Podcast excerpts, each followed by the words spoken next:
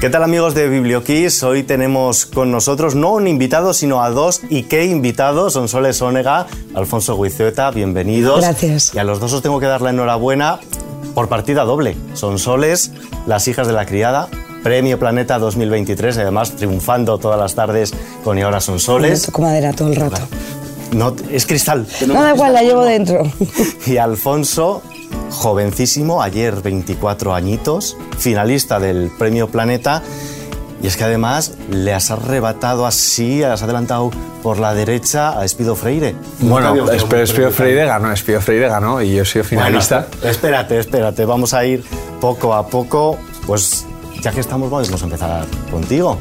Alfonso. Pues feliz. Con La sangre del padre. ¿Qué nos vamos a encontrar en este libro? Pues es una novela que cuenta la historia de Alejandro Magno desde su adolescencia hasta su muerte en, Babilonia, pero más allá de la aventura y más allá de la intriga política, que, las derrocha y la novela tiene un montón, lo que nos encontramos aquí es un Alejandro que nos va a ser muy familiar, es un Alejandro muy humano, en el que yo creo que todos nos vamos a poder ver reflejados. ¿no? Es una novela de, enorme crecimiento personal, de coges a Alejandro y el resto de personajes cuando, pues, cuando digo, cuando tienen 16, 17 años y creces con ellos, ¿no? los, ves, los ves triunfar, los ves sufrir, pero pero, también los ves madurar ¿no? y, hacerse mayores, encontrarse en la vida adulta. Y aparte, eh, yo creo que es muy interesante, es una novela que habla mucho del poder, ¿no? de los claroscuros del poder, de cómo es este ejercicio eh, autocrático del poder, cómo acaba corrompiendo también a Alejandro y a los suyos. Sí, y son soles las hijas de la criada. Sí, Tenemos tela que cortar, ¿eh? ¿Quién nos vamos a encontrar así brevemente? la historia de, una familia como tantas hubo en la Galicia de principios del siglo pasado, que construyen un imperio con, eh, en el mundo de la conserva. Eh, la historia de las aventuras y desventuras de los Valdés, emigrantes también a Cuba, que vuelven a, Galicia y ahí eh, desentraño los secretos de una saga de una saga de una familia que abarca prácticamente todo el siglo XX y con Alfonso nos vamos antes de Cristo, siglo IV antes de Cristo. ¿Cómo ha sido ese proceso de, documentación? Porque de Alejandro Magno se ha escrito muchísimo. Muchísimo, muchísimo, totalmente. Pero claro, ¿cómo has hecho para ir a la fuente original, de la que al final tampoco tenemos tanto, y sobre todo todo lo que hayas leído de él, para que no te contamine, entre comillas, a la hora de escribir? Bueno, yo creo que lo importante de la novela histórica es la documentación. No te sirve para escribir un ensayo ni para escribir una tesis doctoral. Al final no quieres descubrir nada nuevo de Alejandro Magno. Entonces, lo que tienes que tener mucho cuidado es de, construir muy bien el armazón, el contexto. Y en este caso, la ventaja de que sea un tiempo tan antiguo es que apenas tenemos fuentes de lo que a la vida personal de Alejandro se refiere. No, no tenemos una correspondencia, unos diarios, y ahí es donde rellenas con la imaginación, ahí es donde entra el factor novelista, donde una vez construido el armazón histórico de la novela, que eso es importante que esté bien, rellenas esos huecos con la imaginación y por eso el Alejandro que encontramos La sangre del padre, pues, pues es muy mío, ¿no? Es muy distinto de los que haya en, otras novelas porque al final eh, transitas un territorio muy inexplorado que es la parte de la belleza como novelista. ¿Y de dónde surge esta fascinación por este personaje? Pues fíjate, yo creo que me fascinaba la idea de la juventud, eso me encantaba, de alguna forma es la novela de un joven contada por un joven joven, porque nos hermana la edad y pocas cosas, pero esta idea del crecimiento personal de Alejandro a lo largo del viaje eh, era una cosa que, me, encantaba, ¿no? Cómo pudo conquistar el mundo en tan poco tiempo, pero sobre todo quién era el humano que había detrás de este gran rey, de este gran gobernante. Eh, siempre se lo presenta como una especie de guerrero eh, orgulloso, ambicioso. Tenía que haber algo más, no podía ser simplemente tan, tan simple, tan sencillo.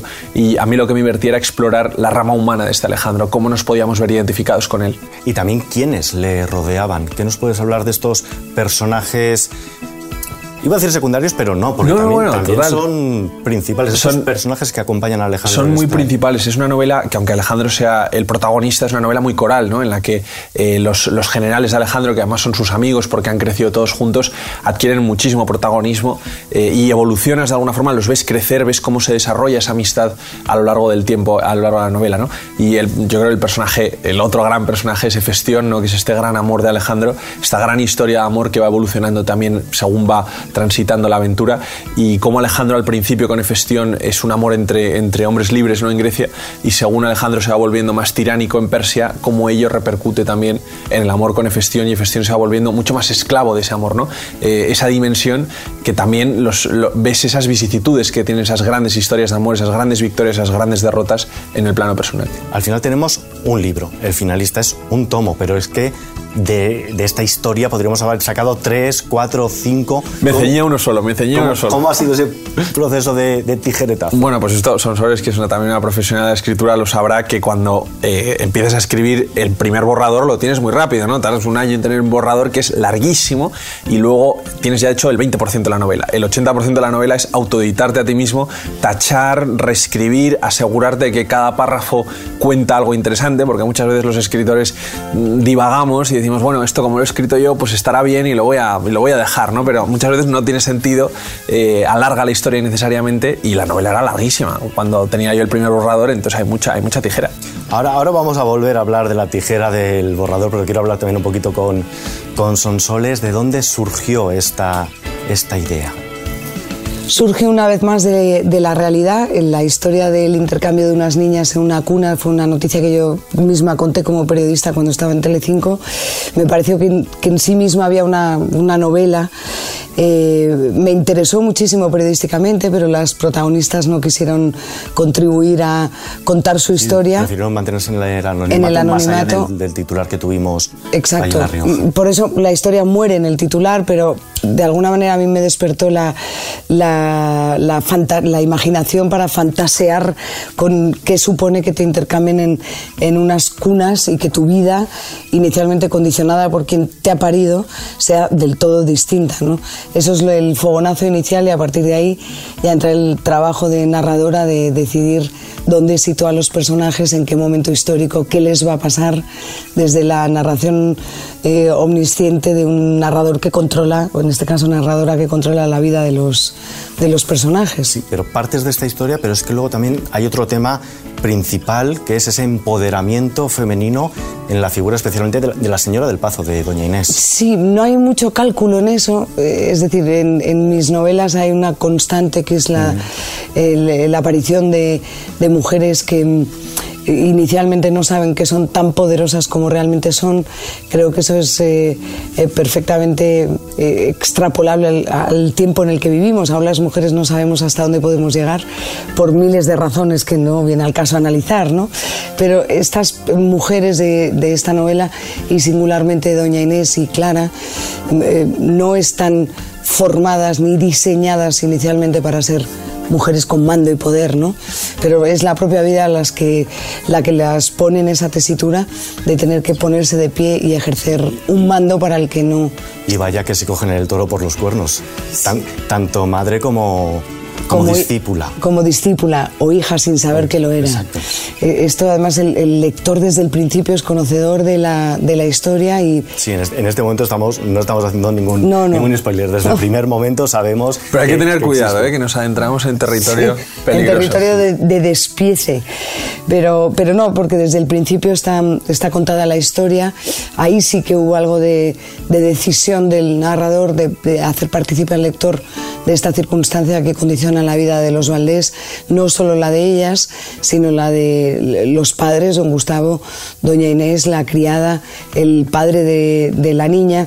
Es decir, que el lector desde el principio sabe que, eh, que cuando ellos hacen algo, como casarse entre hermanos, por ejemplo, están cometiendo un tremendo error. Si he conseguido trasladar al lector esa angustia que yo misma he tenido como escritora, bienvenida sea. Lo has conseguido, precisamente te iba a preguntar por eso, esos giros que coges el libro, empiezas a leer y dices, que frene, que frene, que frene, en algún momento lo va a frenar. No, no lo frenas. ¿Cómo consigues mantenernos esa, esa constante tensión? No lo sé. O sea, quiero decir, no hay manual de instrucciones para, o, al menos en mi caso, que, que, he escrito equivocándome mucho, ¿no? Con libros anteriores. Eh, supongo que es la propia narración la que te lleva a generar eh, eh, la expectación, ¿no? Eh, pero, pero no, no, no lo tengo calculado. Aquí debo parar, aquí debo retomar. Sí que con Después del Amor, que es la, o sea, la anterior, no, la anteanterior, aprendí mucho a, a construir la trama. Me cuesta hacerlo, no me cuesta escribir, pero sí eh, construir la arquitectura inicial de la novela y, Después del amor, que es una historia basada en hechos reales con acontecimientos como en el caso de, Alfonso, eh, ante los que no me podía abstraer, aprendí a, construir el, andamiaje. ¿no?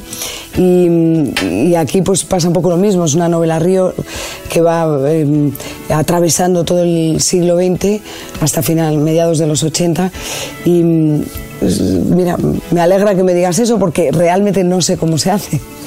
Y Alfonso, también nos tienes en tensión en muchos momentos de tu novela, retomando un poquito la temática, también tiene unos personajes femeninos muy fuertes. Bueno, totalmente. Yo creo que son, son menos personajes femeninos que en la novela de Sonsoles, porque era un mundo muy, muy de hombres, ¿no? Y, y de alguna forma eh, quedan más invisibilizadas por la historia, pero las mujeres que hay en la, en la vida de Alejandro eran importantísimas, eran estas grandes. Poco, tener estos paralelismos con las hijas de la criada, ¿no? Estas grandes matriarcas en la sombra que, que muchas veces regían los imperios a través de los hombres, ¿no? Eh, los, los, manipulaban, los influenciaban y, y movían los hilos de la política, ¿no? Tenemos, por ejemplo,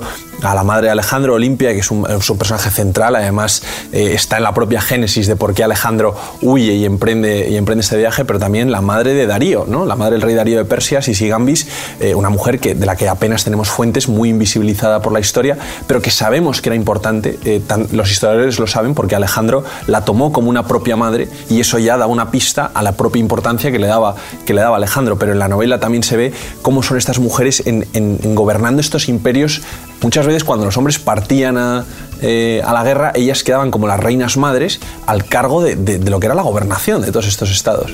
Sí, pero también siempre con un regente interpuesto hombre. Sí, totalmente, pero porque, porque esa era la cultura, la mujer no podía, no podía estar sola, pero es muy interesante estas eh, figuras femeninas, la figura de la reina madre siempre, ¿no? esa reina que ejerce el poder porque es la madre del rey.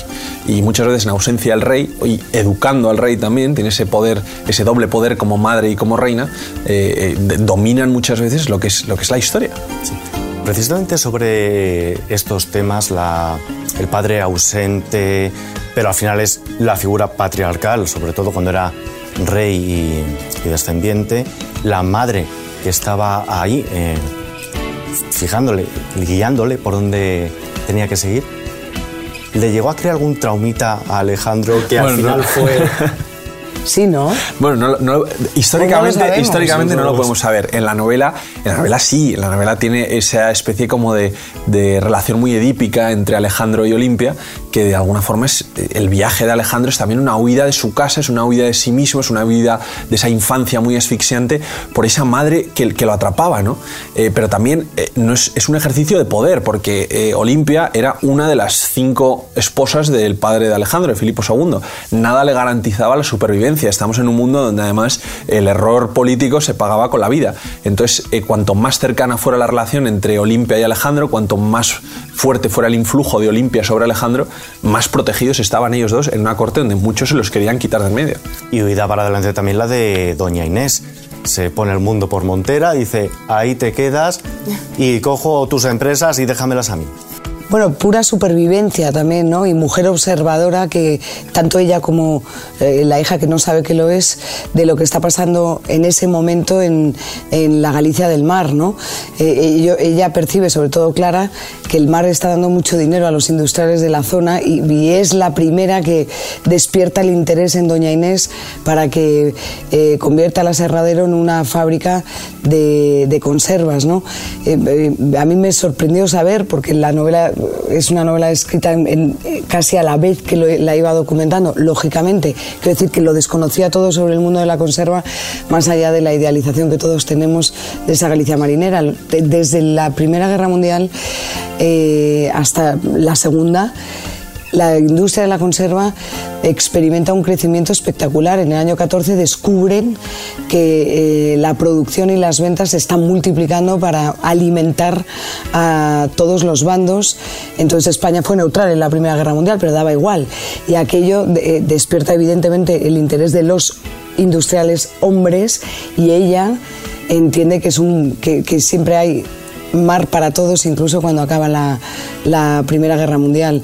Hay una escena en la novela en la que los señores tratan de disuadirla porque la guerra ha terminado y ella, en cambio, sigue empeñada en que puede ser una vía de negocio importante porque eh, no sabe que va a haber otra guerra, pero luego vendrá la guerra del 36 eh, y luego la Segunda Guerra Mundial. Y allí estuvo la conserva gallega. Siempre hay latas de Vigo en el frente de Teruel. Eso eh, nos lleva a pensar que pese a lo calamitoso que resulta una guerra, para la industria gallega no lo fue tanto, más allá del sufrimiento de cada una de las historias. ¿no? no podemos decir que fueron tiempos felices porque no lo fueron, pero desde luego no, no, no, no resultaron penosas para la industria del mar, al revés. Ahora hemos leído vuestras novelas, hemos leído Las hijas de la criada, hemos leído La sangre del padre. Estamos huérfanos. ¿Qué hacemos? Seguir leyendo. Claro, seguir leyendo. No, no, no, que no hay que leer. Estamos huérfanos de vuestros personajes. Hombre, nos tenéis que dar un tiempo hasta que saquemos la siguiente. Pero, ¿qué personaje creéis que merece un spin-off? Es Alejandro, Clara. Uy, Alejandro, Alfonso. Cada vez lo Ya nos confundimos, nos ya nos confundimos. Tú ya me vas a llamar Inés. Eh, yo, la verdad que concebí la novela como, como una novela sola. No, no, creo que vaya a tener una continuación, una saga, pero, pero no lo sé esto, no, no, no, no, no, no lo juro pero estás pensando en otro personaje histórico para seguir tu trayectoria literaria. Tengo varias ideas y siempre va a ser una, una, novela histórica porque es un género que me gusta mucho, donde puedo desarrollar muy bien el estilo y estoy valorando, estoy valorando. Es que La sangre del padre la acabé a principios de este año y estoy todavía un poco en, en barbecho, ¿no? considerando varias cosas, pero creo que el siguiente protagonista va a ser una mujer. Sí, pero a ver, desde que habéis presentado el manuscrito a concurso, desde que se falló el premio, desde que tenemos aquí el libro entre nosotros, ha habido tiempecito para pensar. Sí, bueno, a ver, yo este verano empecé a escribir eh, y tengo alguna cosa ya mm, escrita medio enjaretada, pero no del todo. O sea, sé que mm, no, no, no creo que me desvíe. No, hombre, no, pero es que yo, no tengo, yo cada ratito que tengo tengo que, tengo que pensar porque, porque luego pues de, lo que menos tengo es tiempo. Pero mm, no creo que, no, no sé dónde me va a llevar esta historia, sé lo que quiero tratar, pero de momento es todo muy inicial. Y me tomo todo el tiempo del mundo como siempre he hecho.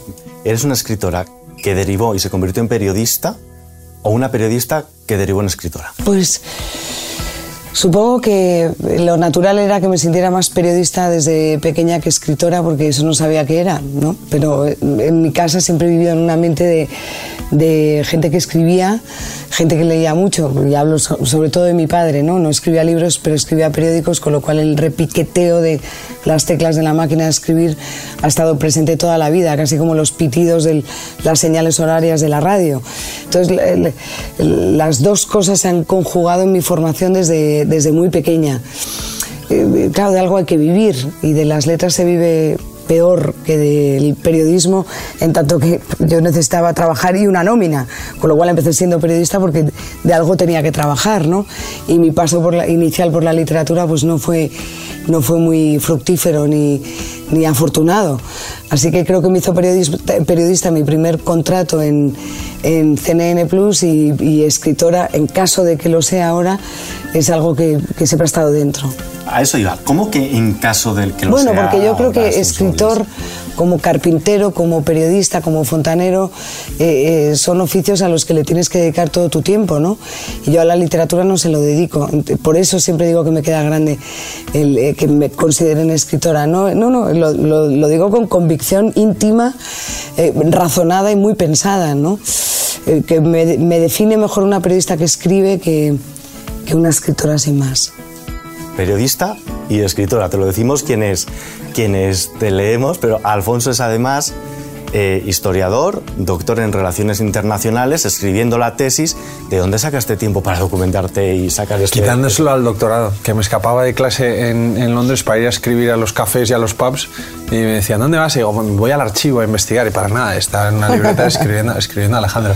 Eh, pues bueno, esa base de disciplina, de organizarte mucho y pues eso, le vas rascando tiempo a, lo que puedes, porque la verdad que para mí ha sido una suerte esto del planeta porque me puedo dedicar a la literatura, que es lo que más me gusta, pues a, de forma profesional, ¿no? De, o sea, te vas a dedicar ya, eh, Alfonso, sí. De momento, de momento le, quiero, le, quiero dar un, le quiero dar una oportunidad, el, porque... El otro día me preguntaba, pero eh, díganle algo a un escritor que empieza que realmente le haga, le permita conocer lo dura que es la literatura, y digo, no estoy compartiendo el premio Planeta con un jovencísimo que, que quiere dedicarse, pero ya es decisión. Bueno, pero porque yo siempre tengo la idea de que yo iba a escribir. Ganes un premio o vendas libros, pues me parece que es fantástico, ¿no? Pero si no lo hubiera hecho, seguiría escribiendo. Lo que pasa que en ratos más, más cortos de tiempo, en los fines de semana, por las tardes, pero yo sé que yo voy a escribir hasta el día que me muera. No, y además es verdad que se puede compatibilizar con, con, los trabajos y hay ejemplos... Eh, está muy bien hacerlo, además, porque si no te estancas mucho. O sea, está bien tener muchas patas. Mm los huevos en distintas testas que se dice. claro. Sí. Un libro escrito en cafeterías en Londres en ratitos mm, robados al doctorado, otro escrito en, en camerinos de, de dos canales distintos de televisión, pero finalista, Premio Planeta, bueno, además tienes el Azorín, etcétera. ¿Os postularéis otra vez? ¿Vas, no se puede él sí. Él sí puede ir al planeta, pero está el. Tengo por aquí apuntados. Puedes aspirar al primavera de novela, puedes aspirar al Azorín. ¿O te has cortado la coleta? No, no, en absoluto. ¿Por qué? No, no, no. No, no. Pero bueno, tienes que tener algo para ofrecer, ¿no? Si no. un, un aliciente un poco. Si no son las novelas como churros, tardan un tiempo. Sí, sí. Iríamos a, a intentar ser ese sexto que haga doblete llevándose finalista y premio. Pues no lo sé, si tengo una novela que creo que puede ser buena para, para el planeta, pues igual la presentaré en unos años, pero es que no, ahora mismo no tengo, no tengo nada con lo que presentarme. ¿Qué consejos, qué estás aprendiendo de Sonsoles estos días? Pues muchísimo, muchísimo, porque para mí el mundo de, de la comunicación, el mundo de los medios, que es verdad que Planeta pues eh, tiene mucha fuerza en esto, ¿no? y me estoy viendo un poco en la tormenta, eh, Sonsoles es que la, la, pausa con la que habla, la serenidad, cómo trata, cómo da los mensajes muy específicos eh, que quiere transmitir, es que me encanta, me encanta, estoy aprendiendo, estoy haciendo un máster de la comunicación. va por dentro. Pero vamos, o sea, y además que nos quedan unas semanas de gira. Me siento tan novicia como tú a este lado de la barrera. pues lo llevarás por dentro, lo de novicia, porque yo te veo, vamos, una profesional que, que admiro muchísimo la, la, serenidad, la entereza con la que vas. Sí y al revés, ¿qué te está aportando pues Alfonso? todos esos atributos que él encuentra en mí, los encuentro yo en, en él. La, la, la, tranquilidad que tiene, la paciencia con algunas cosas de, estos, de los medios de comunicación que no tiene por qué conocer porque acaba de llegar, la templanza, su vasta cultura, pese a lo joven que es. Eh, a mí es un, es un, voy a decir un personaje, pero es que eres un personaje, Alfonso, eres un personaje. Lo somos todos, en el fondo. Sí, un poco. Podríamos escribir una novela conjunta de la aventura planeta, ¿eh? daría, daría Oye, pues podemos estudiar a cuatro manos, me gusta. La verdad que ha sido un, un descubrimiento personal eh, y, es un compañero de viaje y de baile maravilloso, espero serlo para él también. No, desde luego, yo no podía haber caído con una mejor. Haces muy buen tándem, se nota la, la, complicidad, no hay más que verlo. ¿Qué feedback habéis recibido ya de los primeros lectores de vuestras novelas? La verdad es que está siendo emocionante lo que, sobre todo los compañeros periodistas que han tenido oportunidad de leer la novela un poquito antes que el resto para, para hacer las entrevistas, esto se puede contar, ¿no? Que los periodistas lo reciben, pero bueno, creo que es un par de días antes de que llegue. Un poquito antes, tampoco un poquito antes. Nos da mucho tiempo. Y, y, es emocionante ver en, en el lector la, lo que le provoca lo que tú has escrito, ¿no? que siempre esa es la siguiente aventura cuando publicas, ver la recepción en, los lectores. Y hay veces que me resulta sonrojante incluso lo que están diciendo de la novela, ¿no? Pero bueno, queda todavía mucho, mucha librería. ¿Y tú, Alfonso? Yo la verdad que las personas que lo han leído, que son dos amigos a los que les di una copia, porque también nos dieron una caja para que, digamos, a los, a los más cercanos, tampoco esto revelo ningún secreto, eh, les está gustando muchísimo, porque además eh, es lo primero que leen de mí. Eh, y están muy acostumbrados a verme eh, siendo muy pesado, diciendo, no, estoy escribiendo, no, no voy a salir, que estoy escribiendo, dejadme un momento. Y dicen, ahí va, era para esto. Pues oye, pues no está mal, tal. ¿Habéis podido pasear ya por las librerías? Todavía no. Tenemos que ir, sí, sí. Pues sí salió hace nada a la venta y estamos con tal vorágine de la promoción, pero tenemos que ir. Este fin de semana, si Dios quiere. Hay una cita de, de tu libro, concretamente Son Soles, que uno de los personajes le dice al resto de mujeres Pídanle libros que duran tanto como las joyas. ¿Qué libros sois los que para vosotros es un diamante? Es vuestra joya. Bueno, hay muchos. A mí me cuesta elegir, elegir solo uno. Toda, en realidad, al menos la biblioteca que yo tengo en casa ahora está hecha ya de pequeñas joyitas elegidas. Siempre cuento que yo heredé la, la mitad de la biblioteca de mi padre, la otra mitad la tiene mi hermana Cristina, y, pero luego con los años tú vas haciendo tu biblioteca y sé perfectamente a cuál recurrir en según qué momento del día.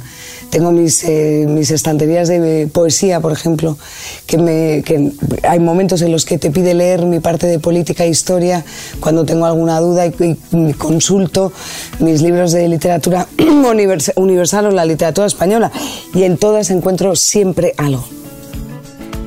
Yo diría que para mí hay un libro que me cambió, que me marcó, que fue Cien años de soledad. Son soles estar todo bien decirlo, porque cada vez que me lo no, preguntan, pero es verdad que nunca, nunca hemos discrepado, porque le oigo decirlo y efectivamente es una joya. Pero yo soy más del amor en los tiempos del cólera. Y tenemos, que, hablar. de esto que no hemos hablado. Además, tiene una cosa se lo muy escuchan todas las entrevistas. El amor en los tiempos del cólera es la primera novela de García Márquez escrita entera a ordenador. La primera que no escribió a manuscrito. Y dicen que se nota. ¿Ah, sí? Yo os lanzo un órdago, ¿eh? Cualquier día venís aquí con nosotros, un ratito, ponemos un café y nos ponemos a hablar de García Márquez o de quien sea. Ah, pues claro. Te tomamos la palabra. Sí, incluso puede salir un podcast. Estoy con un podcaster cómo se titula y que no vamos ah, a es verdad. No, bueno, el podcast La Torre del Faro, que lo tenemos en Spotify, en iVoox y salimos eh, todos los miércoles. Llevamos ya dos años sacando todas las semanas sin fallar, salvo cuando hacemos el parón de verano. Y, seguimos adelante. Es un podcast que hablamos de cultura, que hablamos de, historia, que hablamos de política, pero también hablamos de ciencia, de economía. Es muy variado. Hay, para todos los gustos. Y, ahí seguimos. Me han escrito muchos, muchos oyentes diciendo, ay, tal, con la promoción del planeta seguirá el podcast, ¿verdad? Y digo, hombre, claro, claro que sí, aunque sea de madrugada lo uno no quita lo otro y, sois el claro ejemplo de que da tiempo para todo, para escribir estos novelones, La sangre del padre, Alfonso Guizueta, Las hijas de la criada, Sonsoles Onega. Estamos ya llegando al fin de este, de este nuestro podcast, hoy vienes como invitado y nosotros siempre terminamos pidiendo a los entrevistados que nos acompañan que elijan una canción para recomendar mientras hacemos la lectura. Claro, esto va a ser un poquito más complicado tengo dos escritores, pero solo puedo elegir una canción. Pero hemos consensuado. Hemos consensuado que íbamos a poner eh, la llamada de Leiva. Pues si os parece bien, a los que nos estéis viendo, os invitamos a pasaros al podcast para escuchar la llamada de Leiva y al resto os esperamos aquí en la próxima. Muchas gracias, Alfonso, son Muchas gracias. Por supuesto, también a los compañeros de Quiero Producciones. Nos vemos a la siguiente. Cuando no encontramos la velocidad y las piernas se clavan cuando no dices nada. Entonces empiezo a escuchar. Cuando no has tenido la oportunidad y las gafas se empañan. Cuando vamos de cara, entonces echamos a andar. Sueño con estar por encima de todo, por debajo de tu falda, con la noche llena de luz y tu voz pausada, y tu voz pausada. Hoy he sentido la llamada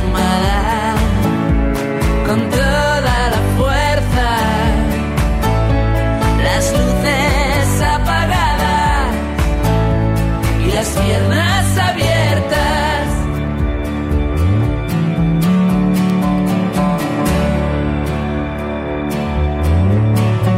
Cuando nos pasamos la electricidad de tu dedo a mi espalda. Cuando estás devorada, no hay miedo a la oscuridad cuando no temamos a lo que vendrá y bajemos la espada,